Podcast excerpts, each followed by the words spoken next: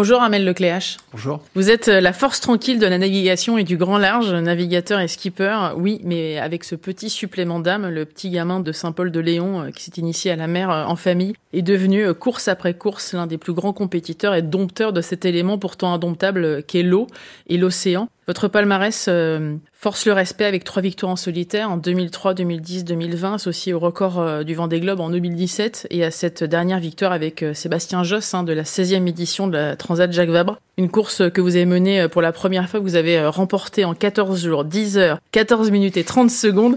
Armel, que représente cette victoire en duo pour vous? Bah, Elle est importante parce qu'elle est le fruit d'un gros travail avec Sébastien, mais aussi avec toute mon équipe, parce qu'on a une équipe qui est derrière nous, euh, Team Banque Populaire, qui nous toute l'année. Donc euh, ça faisait un moment qu'on tournait autour d'une victoire, on avait fait des podiums, on a aussi des moments plus compliqués, notamment la route du Rhum l'an dernier, il y avait euh, une avarie majeure sur le bateau, il a fallu faire demi-tour, revenir à Lorient, repartir. Donc euh, voilà, on termine très loin du podium. Donc cette année, ça fait du bien. Ça fait du bien de gagner parce que on sait qu'on a un bateau qui est performant, on manquait encore un peu de réussite. Et là, on a montré que bah, pendant toute la course, voilà, le bateau était prêt. Avec Sébastien, on était prêt et, voilà, on a, on a, été chercher cette belle victoire. Je parlais du temps. Euh, je citais les 30 dernières secondes. Elles sont importantes les 30 dernières secondes. Comment on les vit d'ailleurs, euh, Armel? Quand on voit, vous savez, ce moment où même dans les films on dit terre et voilà, on sait qu'on n'est pas loin, mais il reste 30 secondes. Chaque instant, euh, l'arrivée est toujours un moment important. Euh, bien sûr, moi j'ai vécu des courses où ça m'est déjà arrivé de gagner une solitaire de Figaro pour 13 secondes hein, après 13 jours de mer. Donc chaque instant, chaque seconde compte. Mais surtout avec Sébastien, on a profité de cette arrivée parce qu'on avait course gagnée, on était à quelques dizaines de minutes de l'arrivée et on, il faisait jour encore. il y avait cette belle lumière sur la Martinique et donc on a l'expérience tous les deux. On a vécu des moments forts, on a eu des grandes victoires, mais aussi des moments plus compliqués. On s'est dit là, il faut profiter un peu. On sort la tête du guidon, on regarde un peu dehors, on profite des lumières, on vit, on vit, on a vécu ce moment-là vraiment euh, de façon intense et euh, et puis il y avait des sourires, de la, pas forcément, on s'est pas dit grand chose. Euh, bien sûr, on s'est félicité tous les deux, mais c'était, je pense qu'il n'y avait pas besoin de mots en fait. je pense que dans les regards, ça se voyait qu'on profitait de cette arrivée, cette, on savait que la course était gagnée et que tout ce qu'on avait fait pendant ces 14 jours et, quelques heures avant, bah c'était bien fait. Vous dites d'ailleurs que la majorité du temps, quand il y a des grandes courses comme ça, les derniers instants, vous préférez, entre guillemets, les passer seuls, dans le calme, dans le silence, limite. Ça veut dire que c'est un regain d'énergie, ça, de se retrouver avec soi-même? Oui, c'est un regain d'énergie. Et puis, on sait qu'après, une fois qu'on va arriver, on s'appartient plus vraiment. C'est-à-dire qu'il y a toute l'équipe qui va monter à bord, les journalistes, euh, les demandes d'organisation, le sponsor aussi. Donc, euh, après, ça va être un programme qui va être dense, euh, beaucoup de sollicitations, ça va être une autre course qui commence. Donc oui, on a besoin de profiter. C'est un petit peu, c'est un, un de décompression finalement entre la course où on a été vraiment à fond pendant deux semaines et l'arrivée où derrière, effectivement, ça va aussi s'enchaîner, qui va être une autre course. Comment ça se passe d'ailleurs sur le bateau, euh, Armel, qu'on comprenne bien, parce que ça dure effectivement 14 jours, c'est éprouvant. Hein, euh, vous le racontez assez fréquemment d'ailleurs, euh, vous enchaînez les heures de bar avec, là au départ en plus il y a eu 30-35 nœuds, enfin c'est une puissance, c'est colossal, même 45 nœuds du côté d'ailleurs de Cherbourg.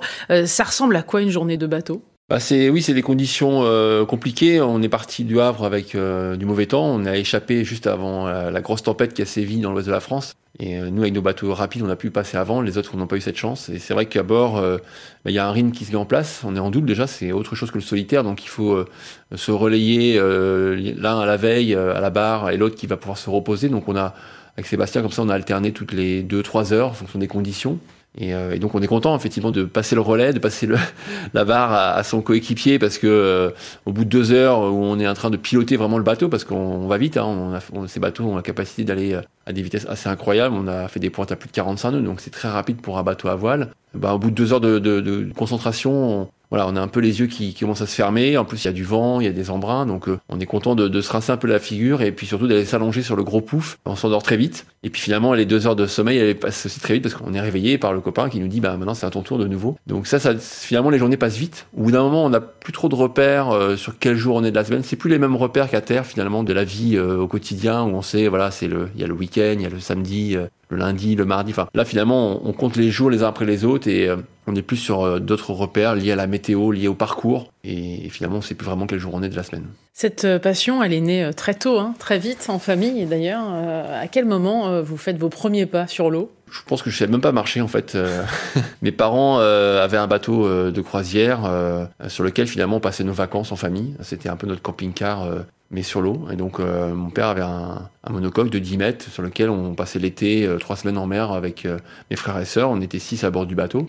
moi, j'ai des photos euh, de moi tout petit où j'avais à peine un an. Donc voilà, j'étais sur le bateau. Je me rappelle pas vraiment parce que j'étais trop petit, mais, mais j'ai commencé comme ça. Je pense que ça a été finalement cette passion familiale aussi qui a fait que je me suis tourné vers la mer, puis plus tard vers la compétition quand j'ai commencé mes premiers bords en optimiste à Saint-Paul-de-Léon, justement, dans le centre nautique. J'avais fait d'autres sports avant. J'avais testé, comme beaucoup de copains, le football parce que c'était le sport un peu roi. j'ai fait d'autres choses aussi, mais finalement, la voile, quand j'ai commencé à en faire tout seul sur un optimiste, j'avais eu cette, un peu cet esprit de liberté euh, et puis voilà de, de, d'être responsable de son bateau j'ai trouvé ça super et j'ai envie de continuer de poursuivre dans ce sport on se rend compte qu'il faut un mental d'acier et surtout un, physique euh, d'acier euh, il faut entretenir son physique il faut de la force et en même temps, il faut être léger pour aller vite. Ça veut dire que ça vous prend un plein temps. Enfin, vous êtes tout le temps, vous vous consacrez tout le temps et toute votre vie à la navigation, Armel. Bah oui, bien sûr, c'est un métier à temps plein. Euh, parce que souvent on nous demande mais qu'est-ce que vous faites à côté des courses? Je dis ben non, on prépare les courses. Et euh, comme tout sportif de haut niveau, dans chaque euh, discipline, il y a toute une préparation qui est essentielle, surtout sur des bateaux euh, aussi grands que ce sont les ultimes. On a des, on a un besoin physique, effectivement, euh, de répondre présent. Euh, donc il y a beaucoup de, de travail d'endurance, notamment, parce que c'est un sport d'endurance. On, on, part sur des courses qui sont longues. Là, deux semaines de course, on va avoir un tour du monde qui va durer quasiment 45 jours. Donc, donc c'est des épreuves euh, qui n'ont pas des, forcément d'équivalent dans d'autres disciplines. Donc il faut tenir sur la durée. et donc oui, on se prépare physiquement tout au long de l'année. Moi, j'ai je fais partie d'un pôle France de haut niveau, qui est à Port-la-Forêt, dans le Finistère Sud, qui, on a d'autres skippers qui se préparent tout au long de l'année. Donc on a la préparation physique, bien sûr, la préparation sportive, les entraînements sur l'eau, mais aussi on a tous les aspects de la navigation. Bien sûr, on va travailler sur la météo, on va travailler sur la technique, sur l'alimentation, le sommeil, la sécurité, la formation médicale, parce qu'on a aussi cette, euh, cette nécessité de pouvoir euh, se soigner en mer, même quand on est en double, hein, avec Sébastien, s'il y avait un bobo, un autre, bah, l'un ou l'autre pouvait intervenir euh, et soigner son coéquipier. Ça nous est arrivé sur la course du Fastnet cet été où moi je me suis un peu ouvert le crâne lors d'une manœuvre et, donc c'est Sébastien qui est intervenu et, voilà qui a fait un peu le diagnostic rapidement. Donc tout s'est bien terminé, mais on a besoin d'avoir toutes ces formations-là, et donc ça prend du temps pour pouvoir euh, être prêt pour les grands rendez-vous. Donc, vous êtes le troisième d'une fratrie de quatre, on l'a dit, donc six sur ce bateau, avec euh, en arrière-plan euh, la baie de Morlaix, hein, quand même, qui était vraiment votre aire de jeu. Votre première compétition, vous aviez 9 ans déjà, Armel. Ça veut dire que vous avez déjà cet esprit-là, cet esprit compétitif, cette envie d'en découdre? Parce qu'il y a l'amour de la mer et il y a aussi cette envie d'en découdre et d'avoir envie de franchir des caps et de réussir, euh, d'obtenir des victoires. Oui, je crois que c'est. Bah déjà, j'avais, j'étais un enfant euh, qui aimait pas perdre, mais je pense que je suis pas le seul. Ne serait-ce qu'aux jeux de société, quand on joue en famille ou avec des copains, donc et après, effectivement, euh, sur l'eau, moi, ma première régate, j'y allais vraiment euh, avec des grands yeux ouverts, découvrir euh, ce que c'était. Je connaissais pas du tout l'esprit de la compétition en voile. Et puis, ben, on était une quarantaine d'enfants, filles, garçons, parce que c'est un sport mixte. Et puis, ben, voilà, en fin de journée, on se retrouve sur le parking avec la remise des prix. Puis on voit les premiers qui montent sur le podium avec la remise des coupes. C'est impressionnant. Ça, moi, ça m'a donné envie. Je me suis dit, mais j'ai envie de faire comme eux. J'ai envie de réussir à avoir un jour cette leur place, être à leur place, avoir monté sur le podium et puis avoir la coupe du premier. Et donc, ben voilà, je me suis entraîné. Et puis quelques mois plus tard, j'ai eu la chance d'être euh, de monter sur le podium. Et ça, c'est quelque chose qui m'a fait euh, effectivement grandir euh, dans mon sport. J'y suis allé par étapes. J'ai pas forcément réussi à être euh, un champion euh, quand j'étais euh, en optimiste ou même en dériveur. J'ai fait des,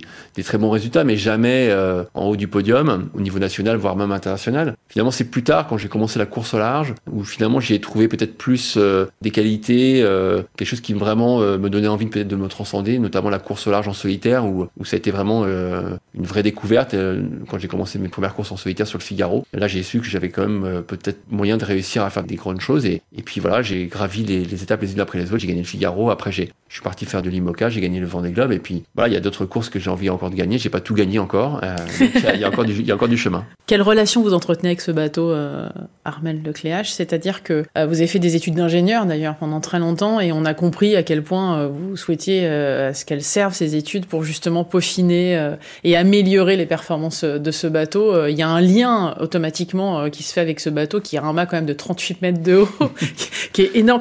Il fait 16 tonnes, hein, c'est ça C'est euh, assez euh, impressionnant. Euh, c'est votre meilleur compagnon, mais quelle relation vous entretenez avec lui? Bah, C'est un bateau déjà que j'ai vu naître, déjà sur papier, enfin, sur ordinateur, parce que maintenant on travaille bien sûr avec des logiciels, mais on a tout un travail d'étude en amont pour imaginer ce bateau. Avec les ingénieurs, les architectes, les calculateurs. C'est un, on met en place un design team avec Banque Populaire pour euh, imaginer le meilleur bateau possible pour euh, gagner les courses, pour battre des records, pour être le plus performant. Et, et ensuite, on, lance la construction. Ça dure deux ans. C'est long, hein, parce que c'est un grand bateau. Effectivement, il fait 32 mètres de long par 23 mètres de large. Il faut imaginer qu'on pourrait mettre quasiment quatre terrains de tennis les uns à côté des autres. Donc c'est ça fait une grande plateforme. Ça se construit pas comme ça en, deux minutes. C'est vraiment un prototype. C'est du sur-mesure. C'est plus de 150 entreprises qui ont travaillé autour de ce bateau. Donc c'est un, un vrai travail collectif. Et, et c'est moi déjà en tant que passionné de technologie, mais aussi effectivement par ma formation, j'ai adoré suivre ce chantier, aussi ces échanges avec tous ces spécialistes, parce que moi je suis pas forcément un spécialiste dans un domaine. Je suis, moi, je suis un peu le, pilote du bateau, mais je suis pas l'architecte du bateau ni le designer. Mais, mais voilà, c'est super intéressant. On apprend beaucoup de choses. Ce sont des bateaux qui évoluent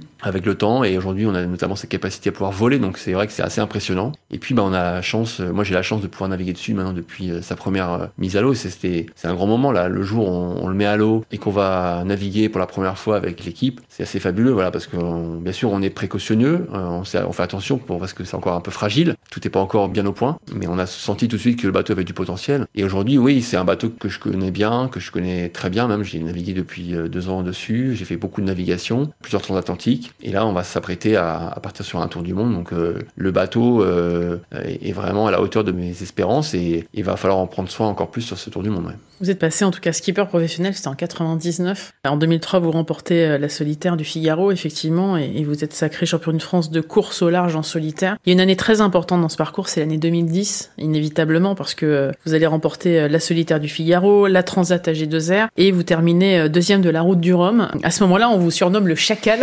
Comment vous l'avez pris ça? Le fait qu'on vous attribue un surnom comme ça, eu égard à votre pugnacité et à votre, au fait que vous ne lâchez rien. Ben c'est ça, c'est un peu mon mon, profil sur l'eau. C'est, je suis vraiment sur l'eau. Euh, peut-être que je me transforme par rapport à mon, attitude à terre. Je suis plutôt quelqu'un d'assez posé, assez calme, discret. Euh, dans, le quotidien, enfin en tout cas, il faudrait poser la question à mes proches, mais c'est ce qu'ils me disent. Donc euh, après, je pense que sur l'eau, j'ai un espace de liberté qui est différent euh, de celui que j'ai à terre. Et je m'exprime vraiment ma capacité à me transcender, à me dépasser dans mes limites, dans mentalement aussi parce que c'est vraiment le sport, on le sait, c'est beaucoup la partie physique, mais c'est aussi énormément le mental, surtout quand on est tout seul. Et donc euh, oui, euh, j'ai euh, ce surnom qui est arrivé euh, parce qu'il y a eu euh, ces victoires, parce qu'il y a eu aussi cette rage de vaincre, euh, notamment ma première solitaire du Figaro, je gagne en 2003 avec seulement 13 secondes d'écart devant des grands marins de l'époque qui étaient Alain Gauthier quand même et Michel Desjoyaux. J'avais leur poster dans ma chambre quand j'étais plus jeune, donc de les battre comme ça pour quelques secondes, ça avait jamais été fait. Et oui, c'était un peu ma marque de fabrique. Donc oui, je porte bien ce surnom sur l'eau. Puis à terre, voilà, je suis plus posé, voilà. Le 7 janvier, euh, vous serez sur le départ de l'Arkea Ultime Challenge, un tour du monde en solitaire, euh, à la barre de votre maxi trimaran euh, Banque Populaire 11. C'est comme l'Apollo 11, mais là maintenant on a le bateau. Vous êtes prêt, déterminé Quels sont vos objectifs alors C'est une nouvelle aventure. Ce tour du monde en ultime, ça n'a jamais été fait en course. On connaît le Vendée Globe. Moi, j'ai participé trois fois. Pour moi, c'est une montagne encore plus haute à gravir. On a connu le Vendée Globe en 89, la première édition. Ils étaient 13 marins à partir. On les prenait pour 10 fous. On se demandait combien allaient finir et combien allaient euh, revenir, surtout. Et je pense que c'est un peu la même chose cette année. Quand on va partir le 7 janvier de Brest, euh, on part sur un défi hors norme. Mais on est prêt. Je pense que moi, je suis prêt avec mon bateau, mais on est six à, à tenter ce défi. On a tous de l'expérience. On a des bateaux qui maintenant ont fait leurs preuves. On parle de faire le tour du monde à la voile en solitaire en 45 jours, voire moins. Donc c'est quand même quasiment un mois de moins que sur le Vendée Globe. Donc c'est ça que je suis venu chercher. Et oui, ça va être un, défi incroyable. Il va falloir tenir, il va falloir résister. Euh, on va passer par les mers du Sud qui sont quand même difficiles. Euh, je, je, j'ai eu la chance de le faire trois fois et, je connais le parcours. Maintenant, euh, un bateau euh, de cette dimension, j'ai jamais fait. Donc ça va être euh, une belle histoire, j'espère. En tout cas, on a envie d'écrire la première page d'une nouvelle grande course à la voile qui, j'espère, amènera voilà, une belle histoire dans le futur. Est-ce que vous avez peur par moment, Armel? Parce que évidemment, là, tout est rose. Enfin, c'est vrai que vous avez eu beaucoup de victoires, des avaries, euh, mais vous en êtes toujours bien sorti. On sait très bien que la mer euh, peut euh, devenir terrible, dramatique même par moment. Est-ce que ça vous fait peur aussi, ça? Ou est-ce ouais. que vous évitez d'y penser? Si, si, bien sûr. Il on, on, a peur en mer. Ça arrive effectivement, rarement, heureusement, mais ça nous arrive d'avoir des moments difficile, de stress, euh, quand, quand, les conditions se dégradent ou quand on a des, des problèmes euh, à bord du bateau, euh, plus ou moins graves. Moi, j'ai vécu un moment très difficile en, en, 2018 sur la route du Rhum. Mon bateau a cassé. je me suis retrouvé voilà pris un peu au piège dans cet accident douloureux où je m'en suis sorti, mais de justesse. Donc voilà, on, on, grandit aussi ces expériences-là parce qu'on bah, déjà j'ai eu la chance de m'en sortir et puis c'est comme notre sport mécanique ou notre sport de haute vitesse, finalement, on dit voilà, il faut remonter son cheval, on repartait dans sa voiture, on reprendre ses skis. Bah, voilà, c'est ce que j'ai fait un petit peu avec avec mon populaire. On a on est parti avec un bateau et oui, on vit avec ces risques-là qui existent. Faut pas les mettre de côté, mais il faut pas non plus y penser au quotidien parce que sinon la course elle serait impossible. Donc on est préparé pour ça. On essaie d'optimiser justement l'ensemble des paramètres avec l'équipe pour pallier à tout ce qui peut arriver en mer sur le technique, sur la sécurité, sur le médical les accidents qui peuvent arriver. Bien sûr, on a des systèmes de gestion de crise aussi avec euh, l'équipe à terre. Les moyens ont beaucoup progressé aussi sur la sécurité des marins. Je touche du bois, heureusement. Aujourd'hui, euh, de moins en moins d'accidents graves arrivent en course au large parce que la sécurité a énormément progressé. Donc euh, voilà, j'espère que tout se passera bien sur ce tour du monde. Euh, maintenant, il y a aussi l'envie d'y aller, l'envie de partir. Je pense que c'est ça qui est important. On, on nous force pas à y aller. C'est toujours le marin qui a la, dernière décision. Même à bord du bateau, c'est moi qui prends la décision de faire telle ou telle manœuvre ou de choisir ma trajectoire, même si je suis aidé sur la météo. Mais on a ce choix-là et cette euh, responsabilité-là. Donc ça, c'est ce qui m'intéresse. Il a un petit nom le bateau ou pas du tout?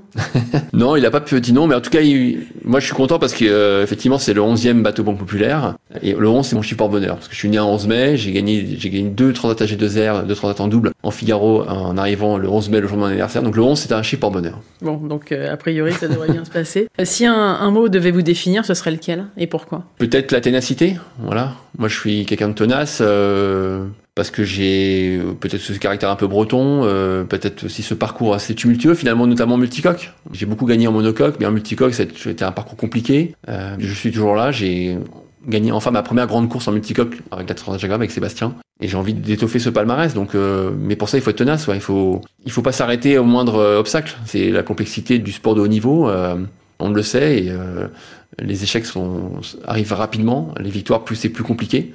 Mais c'est quand on gagne qu'on voit aussi la saveur de, de goûter à ça parce que quand tout est facile et tout est et tout se passe bien bah finalement il y a peut-être moins de piment dans le goût de la victoire. Là en tout cas moi j'en ai mis beaucoup pour arriver à, à, gagner ma première grande course et j'espère que ça va être une nouvelle série euh, positive qui va continuer. Donc jamais rassasié quoi. Jamais rassasié à un moment donné évidemment il y a l'âge euh, peut-être l'envie la, passion euh, qui va me dire stop. Bien sûr, la vie de famille aussi, parce que j'ai deux enfants. Euh, et deux puces, une femme qui vraiment qui, voilà, qu'il faut, faut gérer, et, qui, qui, reste à terre, c'est toujours compliqué pour eux. Et la course est, difficile à vivre. Ils sont pas forcément, ils, ils, sont pas compte forcément de ce que je vis au quotidien. Donc pour eux, c'est plus compliqué. C'est c'est un, voilà, on essaie aussi d'avoir un équilibre de vie à côté, c'est important. Donc euh, voilà, pour l'instant tout va bien et on, continue l'aventure, mais mais je sais qu'un jour ça, il faudra passer la main. Et puis euh, moi j'ai envie de continuer aussi dans le monde de la course au large, peut-être pas forcément euh, naviguer aussi longtemps que certains grands skippers comme Jean Le Cam par exemple, qui va faire son encore un nouveau Vendée Globe à plus de 60 ans. Moi j'ai peut-être envie de continuer, mais plutôt dans l'accompagnement de, de, jeunes talents qui vont arriver, hommes et femmes qui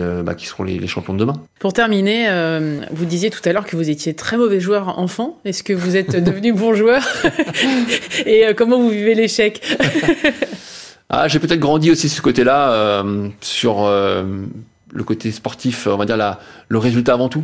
Euh, aujourd'hui, euh, je prends peut-être un peu plus de recul sur le. Bien sûr, j'ai envie de gagner. Bien sûr, c'est ce qu'on veut avec Banque Populaire. On, on, bâtit ses projets pour ça. Mais euh, moi, ce qui me m'intéresse peut-être plus aujourd'hui, ce qui me passionne plus, c'est l'aventure humaine. C'est ce qu'on vit avec l'équipe, les gens qui m'entourent. bien sûr, parce que on met en place un projet, on, on, a tous envie de gagner. On réussit, on réussit pas, mais en tout cas, voilà, on, on partage des émotions, on partage des événements ensemble, et ça, c'est très fort. Je crois que c'est important aujourd'hui dans le monde dans lequel on vit. En plus, voilà, on, on, a une activité qui est pas facile. On est tous un peu avec nos téléphones et sans forcément regarder ce qui se passe à côté. Et, je trouve que dans ces projets-là, en tout cas moi j'ai cette chance, c'est que voilà, on partage beaucoup d'humanité, beaucoup de, de communication, euh, des moments forts. Euh, l'arrivée en Martinique, c'était génial. Euh, voilà, et un an auparavant, quand on est arrivé en Guadeloupe, on était dernier. Voilà, mais on a été tous ensemble. Donc on est aussi tous ensemble dans les victoires, mais dans les défaites, et ça, ça fait du bien. Donc vous êtes devenu euh, bon joueur à condition de gagner. C'est mieux. je plaisante. Merci beaucoup à Armel Lecléage d'être passé dans le monde d'Elodie sur France Info. Euh, bon vent alors pour euh, l'Arkea Ultimate Challenge, votre tour du monde en solitaire qui débutera donc le 7 janvier. Merci beaucoup. Merci.